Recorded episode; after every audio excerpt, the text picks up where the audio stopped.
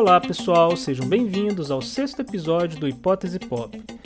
Eu sou Renan Duarte e o meu objetivo aqui é produzir uma reflexão crítica sobre a cultura pop.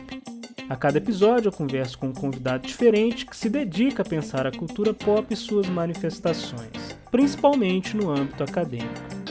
No episódio dessa semana a gente vai conversar sobre as relações da música brasileira com o pop. Para isso, eu vou falar com Rafael Senra, que é professor de literatura da Universidade Federal do Amapá. Além de ser professor e pesquisador, o Rafael também é escritor, quadrinista e compositor. Na nossa conversa, ele conta um pouco sobre seus projetos mais recentes e o seu último disco, intitulado Reenvolver, que foi pré-indicado ao Grammy Latino. E olha, para um compositor completamente independente, isso é muita coisa, viu? E a gente conversa um pouco sobre isso. O Rafael fala também sobre seus critérios e explica para os ouvintes sobre a famigerada guerra dos volumes na indústria fonográfica. Você sabe o que é isso? Pois é, eu também não sabia. Depois a gente acabou fazendo um panorama muito legal sobre a história da música brasileira, principalmente da MPB e sua relação com o pop. Aí o Rafael apresenta suas reflexões sobre os parâmetros da indústria, questões sobre a profissionalização dos artistas e alguns paradigmas sobre a cultura musical brasileira. É isso, pessoal. Espero que gostem. É, eu falo pra caramba, né, velho? Você já percebeu que você vai ter problema pra editar o seu podcast. Eu vou ter que fazer alguns cortes, mas não tem problema. É, é.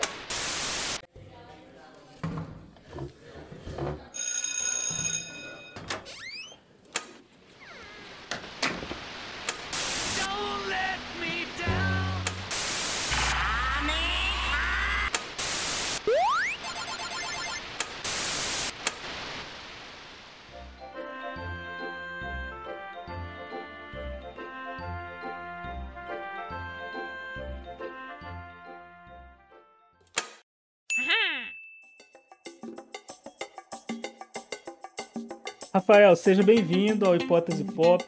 É muito bom falar com você aqui. Eu já queria falar com você tem um tempo, cara, e agradeço demais pela sua disponibilidade de vir aqui falar com a gente sobre música, né? Porque você já tem uma. Assim, você é um cara, pro ouvinte que ainda não te conhece, você é um cara que faz muita coisa, né? Você é quadrinista, escritor, professor, às vezes você se aventura na internet aí também com várias coisas, e compositor, né? E você também tem uma pesquisa é, com música, né? E aí achei que seria legal da gente conversar aqui sobre música no Hipótese Pop. E seja bem-vindo, cara. Obrigadão, Renan. É, tempão que a gente não troca ideia, né? E, e eu vi que você tava com um podcast. Eu falei, pô, cara, que para mim é uma honra, assim, de participar e poder falar sobre música, que é uma... É uma a, a música eu, eu tenho gravado, né? Discos e tal. E já tive, assim... Ainda faço, né? Trabalhos como pesquisador de música, tá para sair um dossiê da, da revista Terceira Margem que eu organizei em parceria com o professor da UFMG, o Luiz Henrique Garcia, que é um dossiê de cenas musicais. Então, é, vez ou outra eu também dou continuidade a essa, essa, esse aspecto da pesquisa, né? Música é uma coisa que eu gosto muito, assim, como ouvinte, é, pesquisar a história do, do, dos gêneros, então falar sobre isso é uma coisa muito bacana.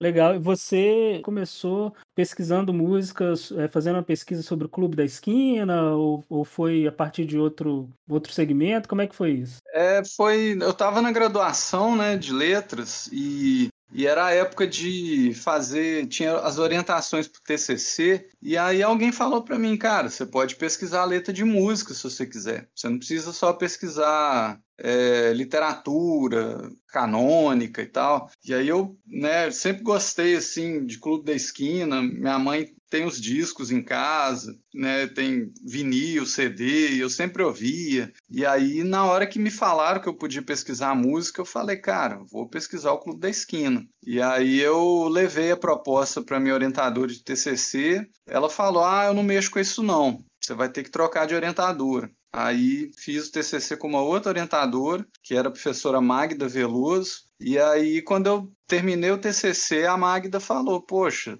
tenta o mestrado, você escreve bem, você tem talento assim de pesquisa e tal. E eu nunca tinha pensado em fazer pós-graduação, né? Eu, eu achava que eu não tinha perfil. E aí eu falei, ah, vou tentar e tal. E fui pesquisar a letra de música. E aí tomei gosto, gosto enorme, assim. Enfim, né, fui é, aprendendo a pesquisar mesmo no mestrado, como né, as questões metodológicas e tal. E aí, ao longo desses dois anos do mestrado, eu é, pesquisei a questão da identidade de Minas Gerais nas letras do Milton Nascimento. Na, quando eu defendi em 2010 a dissertação, eu soube na banca, no dia da banca, um dos membros da banca, que é o professor Mário Alves Coutinho, que também é cineasta, crítico de cinema, ele me contou que o Fernando Brant soube que eu estava fazendo essa pesquisa e ele queria ler. E aí, em dois, aí isso foi em 2010, né? Em 2013, eu já estava no doutorado na UFJF e aí eu recebi o convite para publicar a dissertação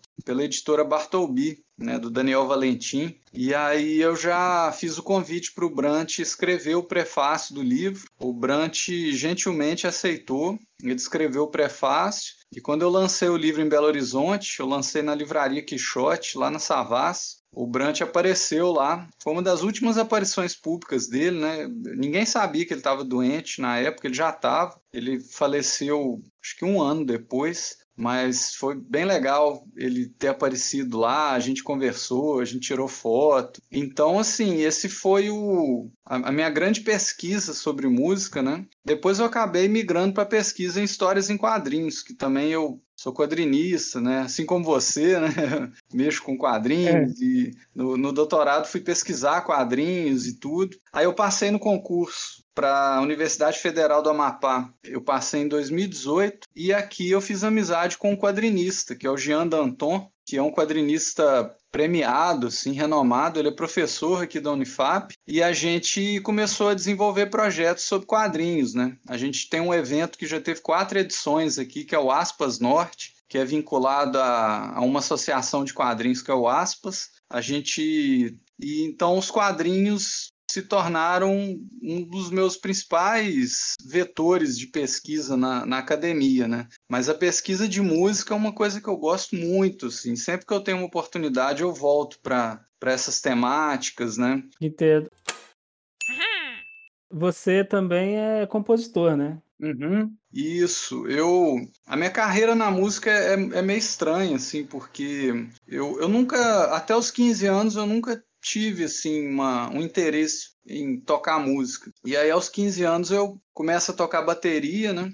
E entro numa banda. E para mim era uma questão de socialização ali. Falei, ah, né, meus amigos tocam, vou tocar e tal. Eu tentei aprender violão porque eu queria ser um baterista com uma noção melódica. Eu vi que o baterista do Yes, o Alan White, que é um cara que eu gostava, ele, ele sabia tocar piano. Então eu falei, ah, vou aprender violão para ser um baterista assim mais completo, né? E aí o violão é, me, me interessou pela possibilidade da composição. Então eu continuei aprendendo violão para compor. Né? O meu interesse era compor, não era um interesse de interpretação. Só que eu percebi muito rapidamente que é, as pessoas não tocam, assim, os artistas, as bandas não tocam música de outras pessoas. Então eu falei, cara, se eu quiser ver minhas músicas circulando, eu tenho que eu mesmo tocar, né? E aí eu passei todo o meu período de, de pós-graduação. Foi a primeira vez que eu tive dinheiro, né? Eu comecei a ganhar bolsa e tal. Eu sempre juntava uma grana e fui montando um home studio para mim.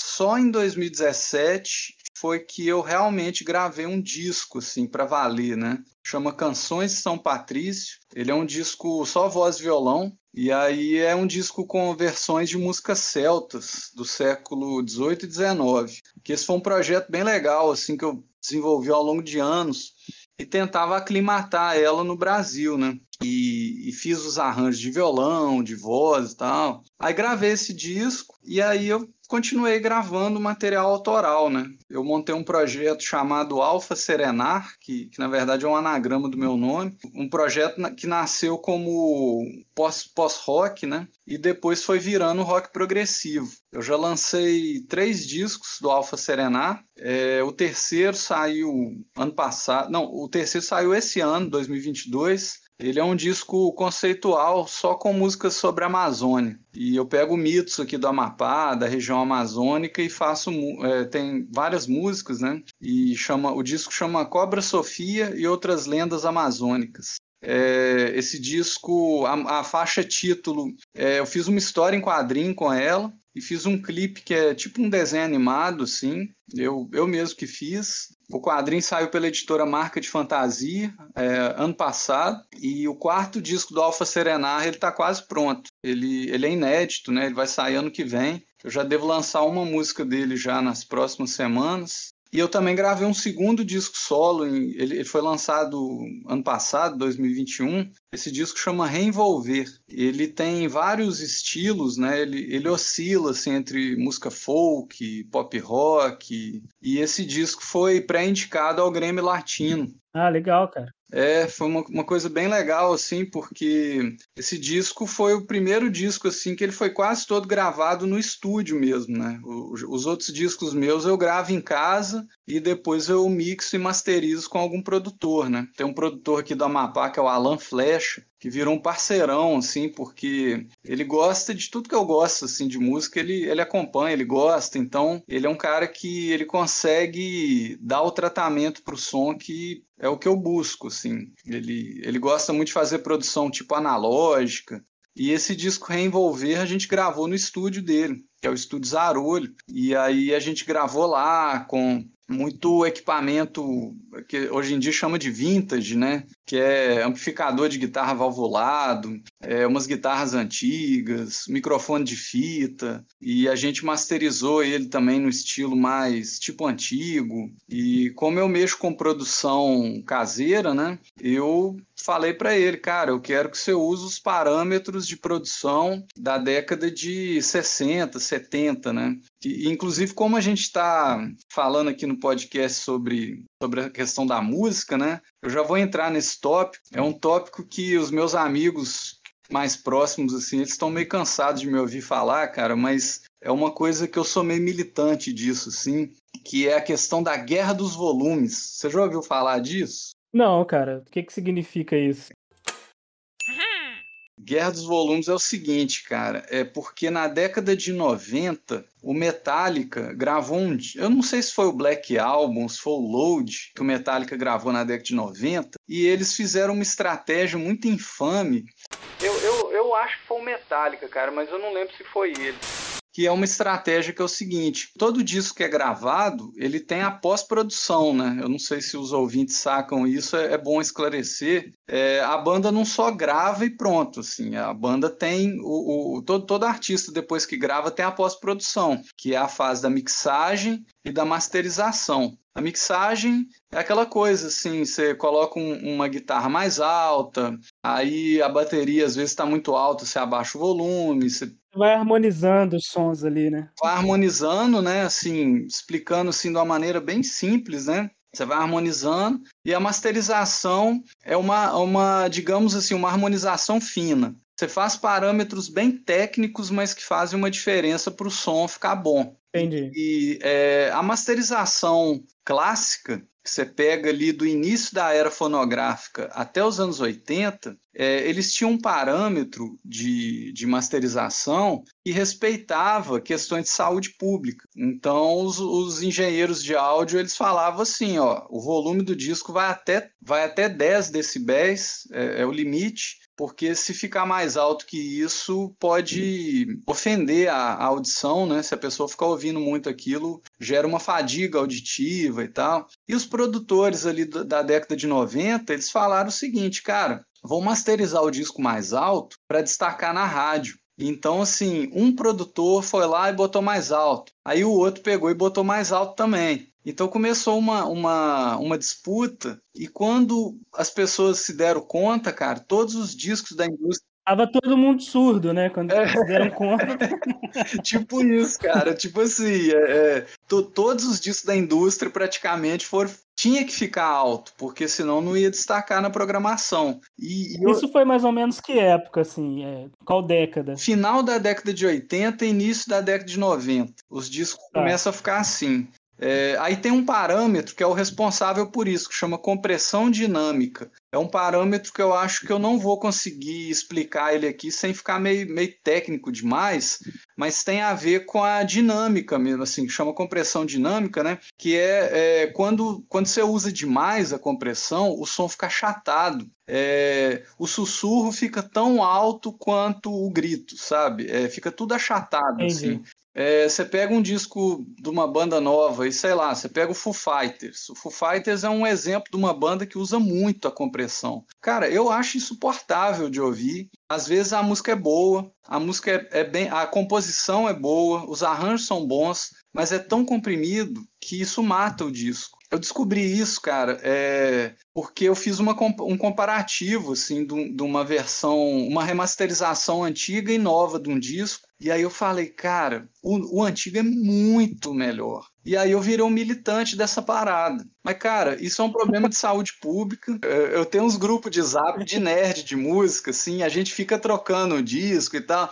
Aí quando eu chego com esse assunto, o pessoal, ih, começou. E aí eu começo a dar palestrinha, saca? Eu, não, galera, isso, isso é importante. E o pessoal, não, velho, vai dormir e tal. Mas eu, eu toco nesse assunto, cara. Eu acho que é realmente importante. E eu virei pro produtor do meu disco e falei, cara, você vai fazer uma compressão aí, cara. Isso é uma coisa muito séria, velho. Você, não vai botar mais que 10 dB, não, cara. Você falou para ele que ele tava mexendo com a sua reputação, né? Minha reputação está em jogo, né?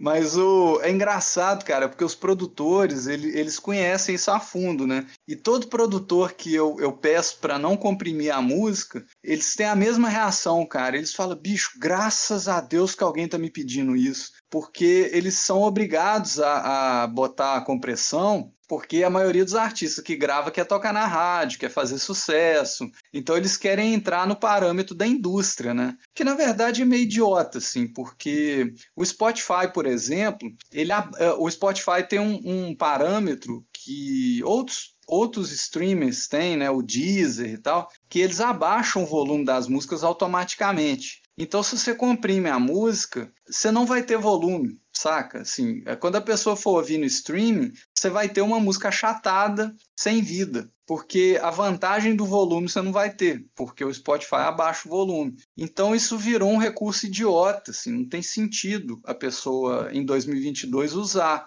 Só que como todo mundo usa, é aquela é efeito manada, né? E os produtores não aguentam mais, cara. E aí quando eu chego para masterizar um disco e eu peço para não usar compressão, cara, uma vez um produtor, bicho, ele botou as mãos assim no sinal de oração e falou: "Graças a Deus, cara, que alguém pediu isso". e os produtores lavam a alma, assim. E aí esse produtor aqui, o Alan Flecha, quando eu pedi isso para ele, ele falou: Cara, vou masterizar seu disco, cara, igual as bandas dos anos 70. É, alguns gêneros, como jazz e música clássica, a compressão é mínima, porque você tem que ter dinâmica. Quando o baterista de jazz toca baixo, tem que soar baixo. Quando ele toca alto, tem que soar alto. Então, se você aplica a compressão dinâmica, é, não vai ter essa vida na música, né? A compressão ela vai fazer o, o, tudo soa alto. Se você sussurra, se você toca baixinho, vai ficar alto. Então Entendi. você mata a música, assim. E eu, é, como eu banco meus discos, eu mesmo banco e tal,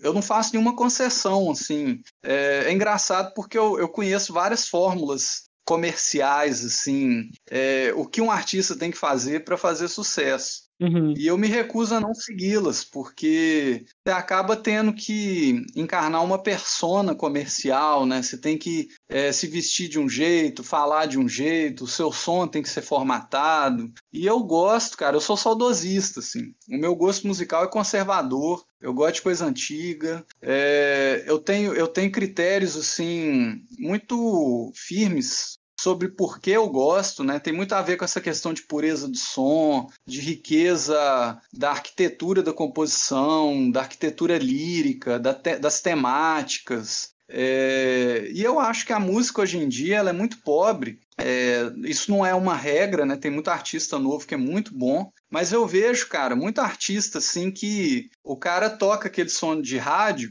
e aí na entrevista ele confessa: "Ah, na verdade eu gosto de Rush, mas para tocar na rádio eu tenho que imitar o, sei lá, um, o Matchbox 20, eu tenho que imitar o, o Maroon 5, saca? Então, é. É, eu falei, cara, eu não vou fazer isso, assim, eu me recuso. Eu não preciso disso, porque eu não, eu não sou músico profissional, né? Então o meu disco é a moda antiga, assim, eu faço a moda antiga, eu perco ouvintes com isso, né, e tal, mas é uma escolha consciente. E, a, e esse, essa indicação do meu disco Reenvolver para o Grammy, ela foi meio que uma prova de que essa estratégia minha não é de todo equivocada, porque um, um cara da indústria, assim, que é um, um cara que entende de som, né? Ele ouviu meu disco e falou, cara, seu disco ele, ele é muito bem gravado e tal. Ele, ele reconheceu todos os elementos pelos quais eu lutei por eles, né? Então, para mim, cara, que sou independente, né? Tipo assim, ser pré-indicado, para mim já foi o prêmio, porque eu não tenho lobby nenhum. Com certeza. Sim, então um, um, um, cara da indústria viu méritos no disco e fez a indicação. Então, para mim, isso já, já foi muito legal. Rafael, parabéns, cara, pela indicação. É realmente assim, é, um, é uma coisa realmente assim, é notável, né? Sem, sem lobby da indústria, sem aquele, aquela, aquele teatrinho que tem que fazer, né, para conquistar algumas coisas assim nesse sentido. Parabéns mesmo, de verdade. A gente vai colocar o, o link para o seu site, para o seu disco também nas plataformas para a galera ir atrás. E aí, cara, é, eu queria entrar no assunto com você, já que você é compositor, já que você pensa todas essas questões aí de, de indústria, né? Você já tem uma reflexão sobre isso e tem um projeto artístico também muito vinculado a isso, né? Eu tenho a impressão de que na música brasileira, né, na música popular e os outros segmentos também dá para você pensar, é, dependendo da forma que você observa, de fazer uma leitura desses segmentos a partir de que modo a música se aproxima ou se afasta da influência do pop, né? Seja nos padrões de mercado, seja nos padrões estéticos, né? Fico pensando aí nos segmentos que a gente tem da música, né? Da música popular brasileira, tropicalismo, música psicodélica e por aí vai, né? Como que você pensa isso da, da, da relação da música brasileira com o pop? De que forma que ela se afasta, se se aproxima? Então, é, a música brasileira é, é, engraçado porque você pega assim a, a indústria, é, se você for pegar historicamente, né, o, a música brasileira ela cresceu muito na, ao longo do século XX em termos de, eu digo em termos globais, assim, da indústria global, né? A música brasileira ela se tornou uma das músicas populares mais, mais ouvidas no mundo, né? E respeitadas, premiadas e tal, né? Se a gente for pegar historicamente, né? A música popular ela começa a ser gravada ali. É... se a gente pegar as primeiras, primeiras fonogramas, né? Você tem ali a chamada era do rádio, que é uma era de cantores como Nelson Gonçalves, Francisco Alves, né, que gravavam standards ali do samba,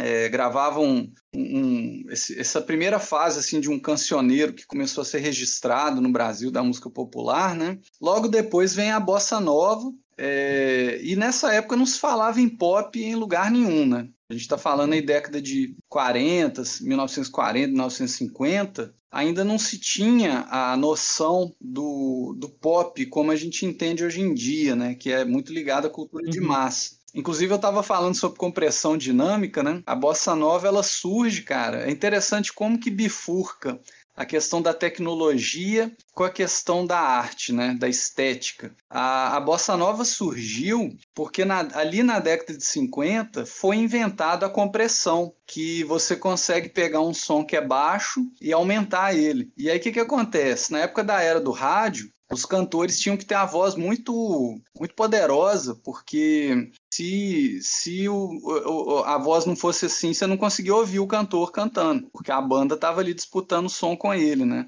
E chega na década de 50, com a invenção da compressão dinâmica, um cantor podia cantar baixinho e a voz dele aparecia na, na gravação. E aí aparece o João Gilberto, né? Que justamente é um cara que tem, ele não tem aquela voz como diz o pessoal da indústria, a voz de canário, né? Aquela voz de, de intérprete, ele canta baixinho, assim, é, mas graças a essa invenção do compressor, ele consegue, ele canta, ele lança o disco Chega de Saudade, e a bossa nova conquista ali o mercado norte-americano, principalmente. O, o, Tom Jobim grava com Stan Getz e, e, e, aí o Brasil começa a ganhar um renome, né?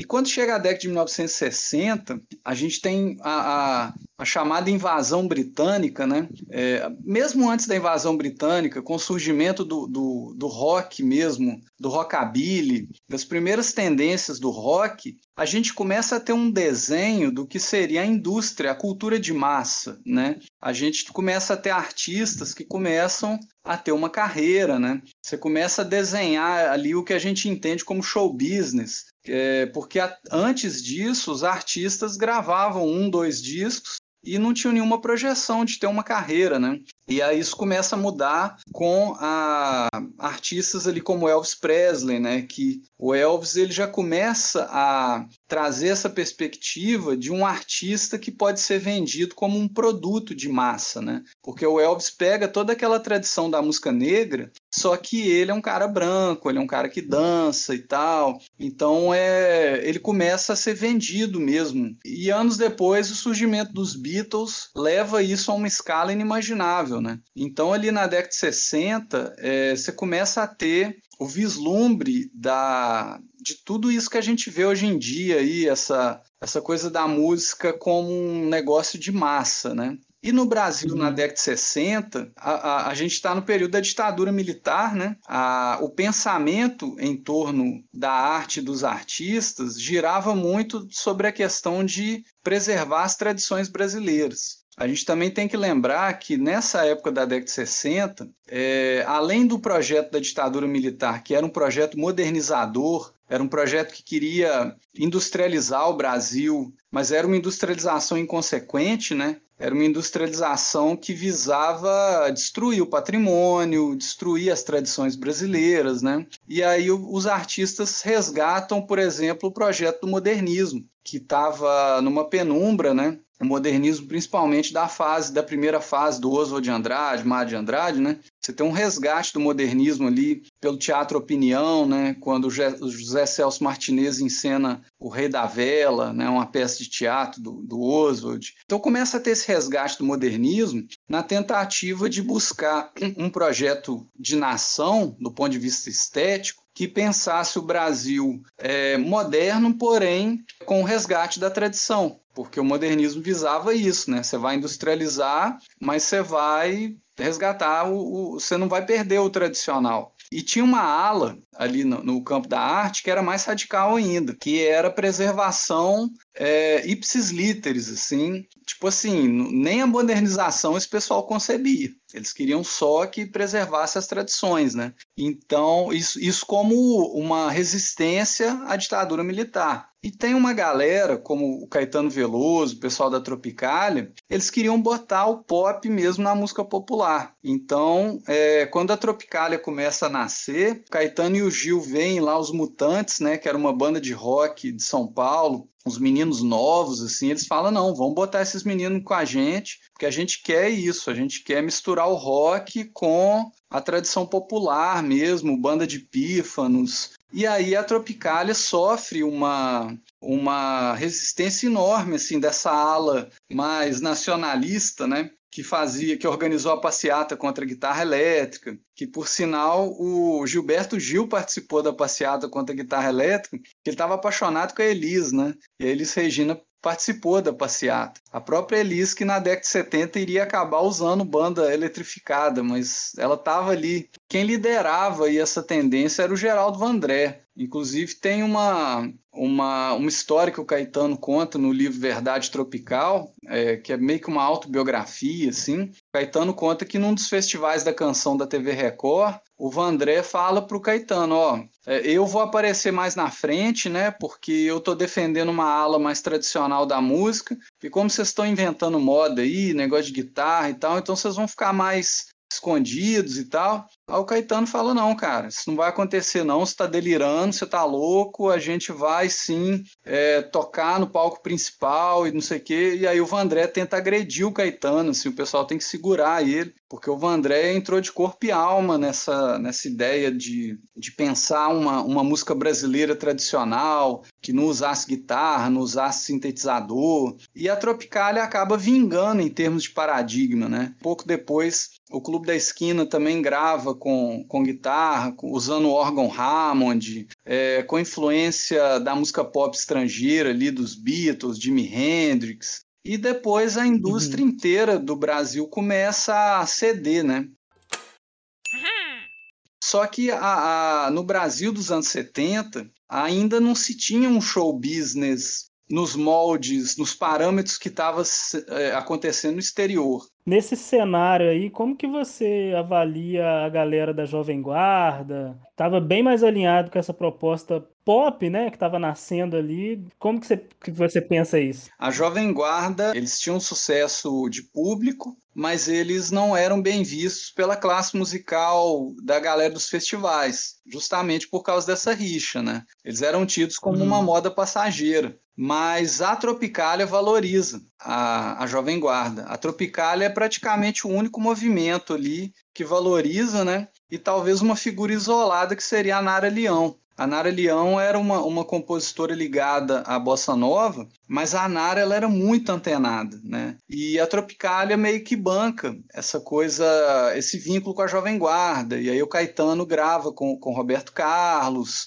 eles eram tidos como uma moda, mas o Roberto Carlos se torna um fenômeno de vendas, né? E o Roberto Carlos, ele, ele meio que, não só o Roberto, né, mas ele, ele na, na ponta de lança, né? Mas alguns é, músicos ligados aí ao chamado brega, como Calbi Peixoto, Nelson Ned, eles realmente vão consolidando essa coisa do show business no Brasil, né? Porque eles vendiam muito disco, eles faziam turnê no exterior, eles tinham acesso a os primeiros estúdios que chegam no Brasil com vários canais é, eles têm acesso, né? Porque é, a maioria dessas gravadoras brasileiras eram bancadas pela galera associada ao Brega, né? Vários artistas da Jovem Guarda depois ficam atrelados a esse rótulo, né? Do, do, da música cafona, Brega e tal, mas eles eram os caras que bancavam as gravadoras. Então, quando o Clube da Esquina, o Milton Nascimento vai gravar o disco do clube, o, o diretor da EMI Odeon fala assim, ó,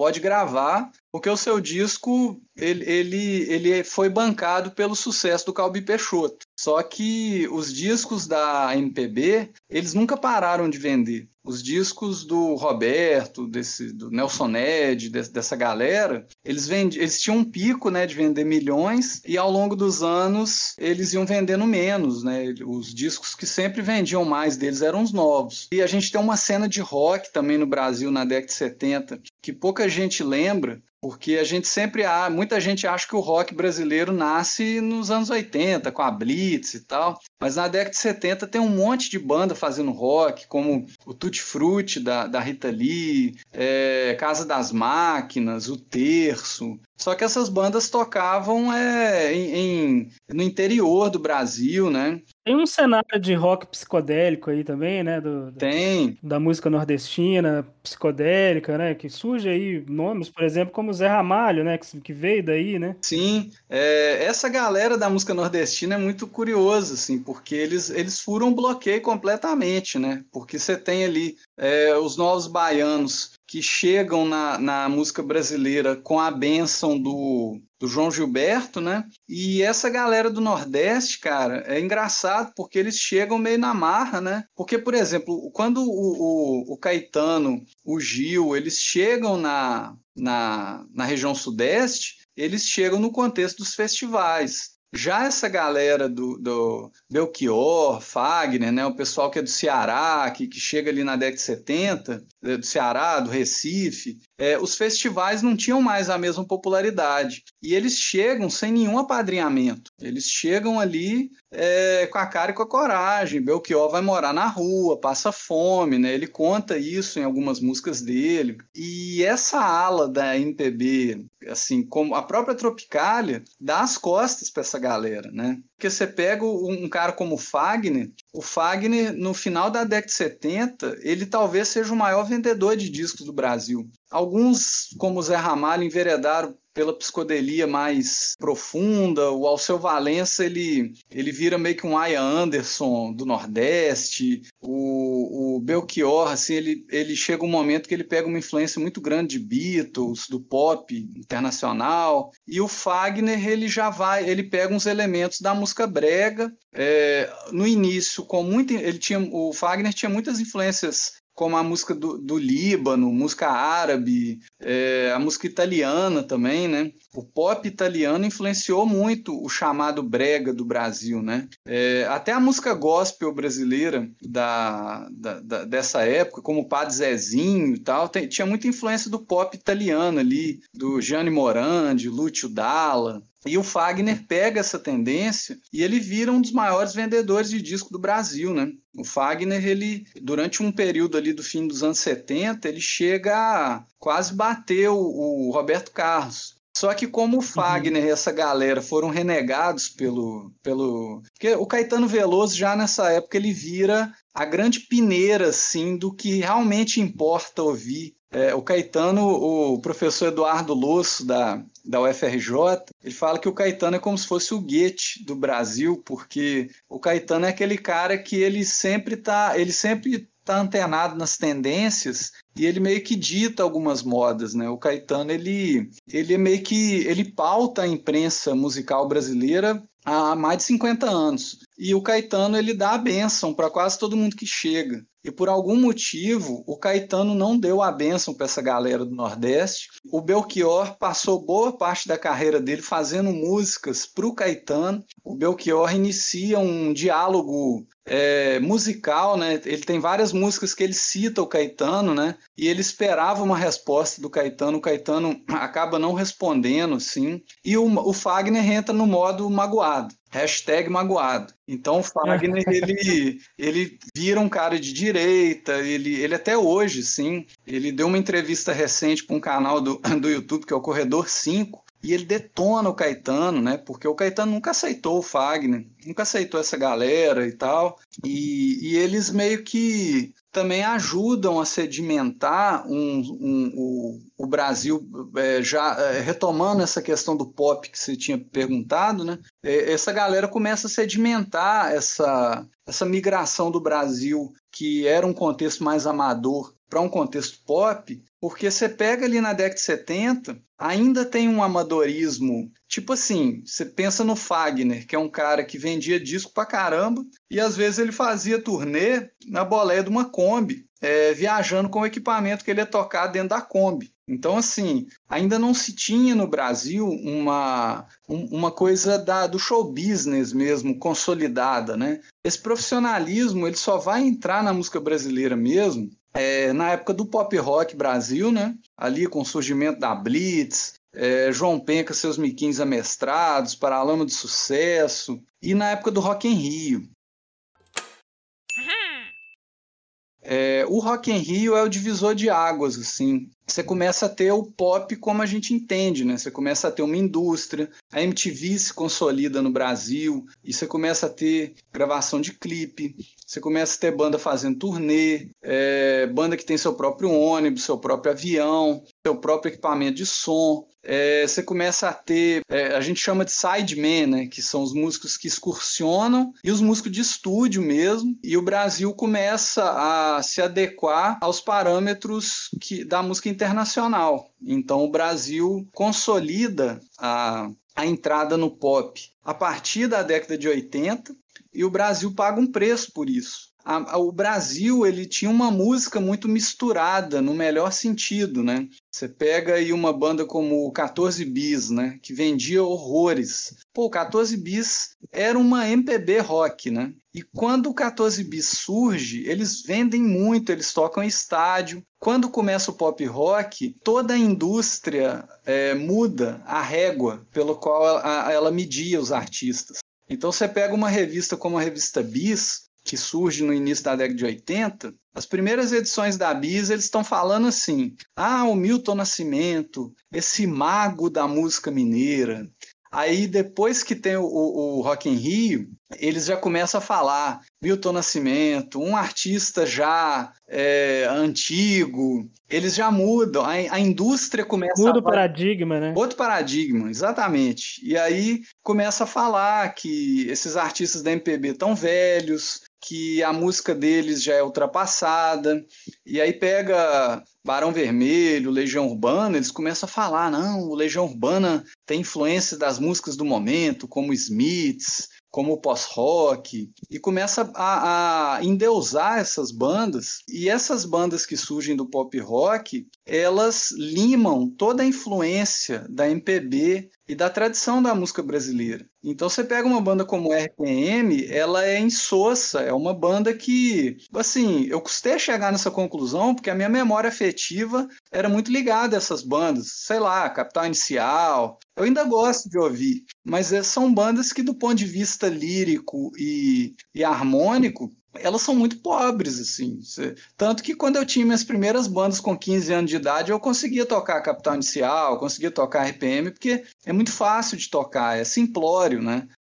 Você, como que você vê a chegada de alguns nomes aí da nova, de uma nova geração da MPB nesse contexto aí, né? Como por exemplo Lenine, Chico César. Como que você interpreta esse, esses, esses personagens nesse contexto? Na década de 90, a galinha, como é que é que eles falam da galinha dos ovos de ouro da, do pop rock Brasil, ele começa a esgotar ali no final da década de 80, né? Então, na década de 90, os artistas vendiam muito, né? Esses artistas aí do que a gente chama de mainstream, né? Que é essa, essa indústria, a grande indústria mesmo, né? Os caras ainda vendiam, você ainda tinha um disco que podia vender milhões, mas você não tem mais uma, uma um Fordismo ali da você lançar bandas em massa, né?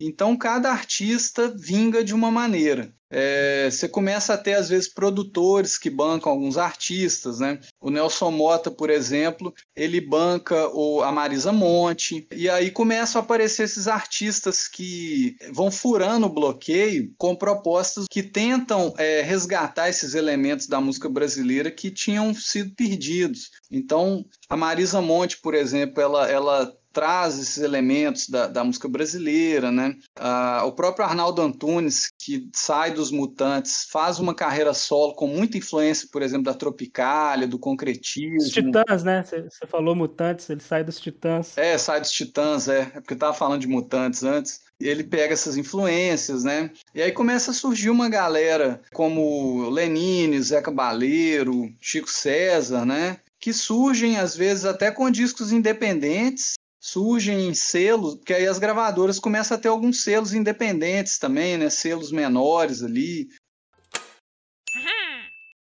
pelo que você falou, parece que nos anos 80 assim, tem um, uma, um paradigma de, de crítica, de avaliação do quanto que a música brasileira pode se globalizar, né, pela, pelos fenômenos pop mundiais, assim, aí aquela comparação com Smiths que você fez, né? Mas parece que nos anos 90, como você avalia, é, se esgota essa coisa e, e tenta um retorno a alguma coisa mais nossa, né? Você tem o Lenine, aí depois tem as próprias bandas de rock, né? Por exemplo, Chico Science, a Nação Zumbi, que vão misturar ali o rock alguma coisa mais nossa, Raimundos, que vai misturar com forró. Não sei se faz sentido isso. Eu não sei se foi por causa dos Mamonas Assassinos, né? Que é uma banda que ninguém esperava que ia fazer o sucesso que fez. Começa a se explorar essa, esse veio da mistura, né?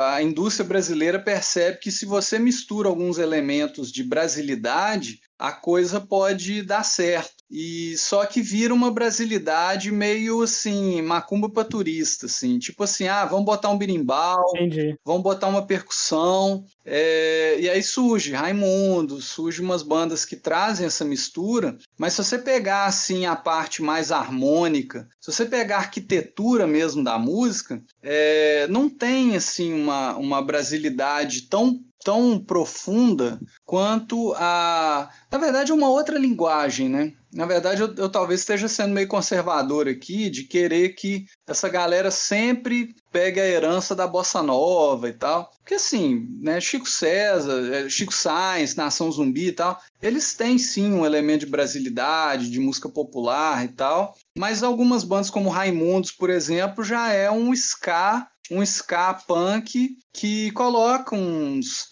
uns vernizes assim de, de música brasileira, de música nordestina, só para enfeitar, né? Entendi. Mas assim, de todo modo, a indústria começa a perceber no Brasil que dá para ter elementos de brasilidade e os artistas venderem bem.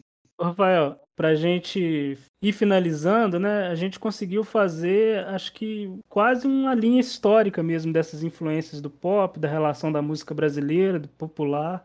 E eu queria te perguntar, né, como que você avalia o que tem se chamado, assim, é, a nova MPB, né? Eu acho que esses nomes de uma nova MPB, de uma geração muito nova, né? Novíssima mesmo, que eu acho que fica muito evidente naquele disco que o Paulinho Mosca faz, Nova MPB, que ele faz uns duetos com essa galera nova aí. Como que você vê essas, esses novos nomes? É, eu acho que a indústria tem essa necessidade do rótulo. Então fica se tentando rotular novas tendências, né? Mas a verdade é que a gente entra ali no que o o Chris Anderson chama de teoria da cauda longa, né? Hoje em dia o mercado funciona muito por nichos, que é uma coisa boa, porque antigamente a indústria é, era, era, era caro você gravar um disco. Então, a, o que a gente chamava de indústria algumas décadas atrás eram algumas poucas pessoas que conseguiam gravar. Agora, como a coisa democratizou,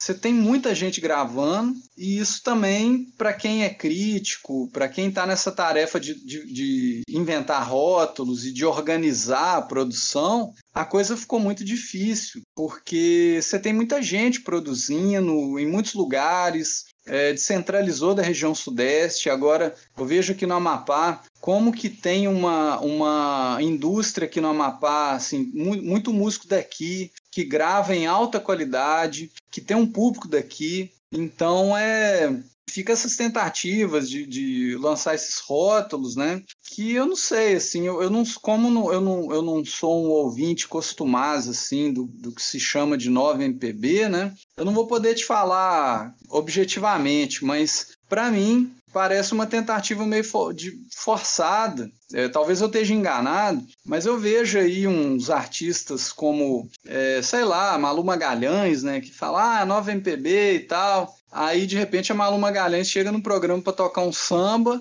e ela vira um meme na internet porque aquilo pode ser qualquer coisa, menos samba, né? Então, assim, eu acho que, na verdade, é uma galera, às vezes, que é muito folk, tem muita influência de um folk internacional aí e que... É uma estética muito... aquela estética meio indie, né? É. Da, da música norte-americana. É, é uma coisa do indie, assim, e, eu, e eu, o indie eu já tenho muitas críticas, né? Eu tenho uns amigos que, que são muito fãs de indie, assim, eu tenho umas, umas pelejas com eles, porque tem muita, muito artista indie que eu acho que é mais o hype, é mais a pose do que o som, né? E, e, e, isso entrou na música brasileira, assim, de uma maneira que você vê uns artistas que, às vezes, o cara grava um disco bom e depois fica vivendo o passado e começa a gravar uns discos preguiçosos. Aquele, aquela banda, banda do. Como é que é? A banda que o Marcelo Camelo montou com a Malu Magalhães, eu acho aquilo horrível, cara. Assim, é, é, é pobre é, poeticamente, harmonicamente, eu acho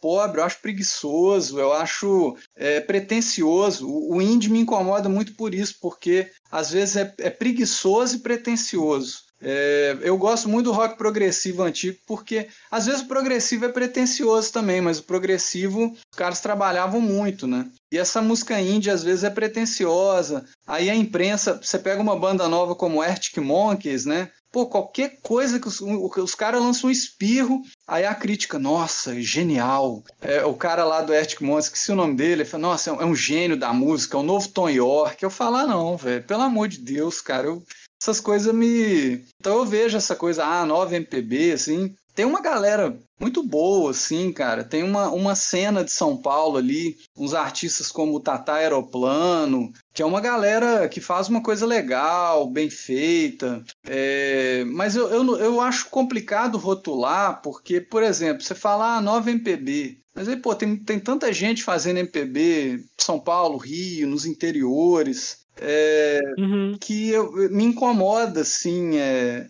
a tentativa de, de rotular, porque eu acho que às vezes não dá conta do. Eu acho que os rótulos muito abrangentes hoje em dia eles são perigosos, porque eu acredito mais em rótulos, por exemplo, sei lá, a nova cena Belo Horizontina. Faz mais sentido para mim, porque é um rótulo Entendo. localizado sobre uma cena específica. Agora, a nova MPB, eu, eu, eu tenho uma desconfiança, assim, mas pode ser desconfiança meio de, não sei, né? Eu já me considero meio velho, assim, uma desconfiança de velho, assim, posso estar enganado, né? sei lá, ranzinzice de velho, né? Sei lá.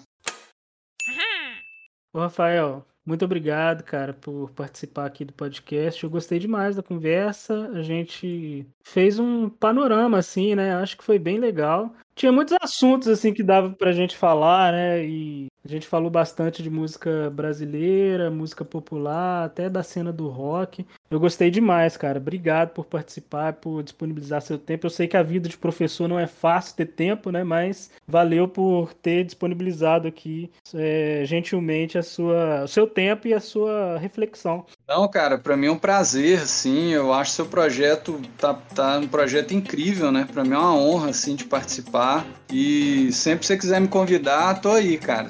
Vão, você me convida, tem assim vários outros assuntos que dá pra gente falar, né? Para mim é um prazer, cara. Vamos sim, vamos, vamos marcar próximos aí, com certeza. Mas se você se interessou pelo trabalho do Rafael, acesse o site rafaelsenra.com, que lá tem todas as informações que você precisa. A gente vai deixar o link na descrição do episódio.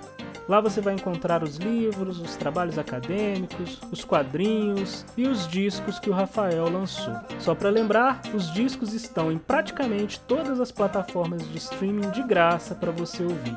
A gente recomenda demais. Se quiser nos enviar uma mensagem, nos procure no Instagram ou no Twitter. O arroba é o mesmo, arroba hipótesepop, tudo junto. Ou nos envie um e-mail. O endereço é hipótesepop.hotmail.com. É isso, pessoal. Um abraço e até semana que vem.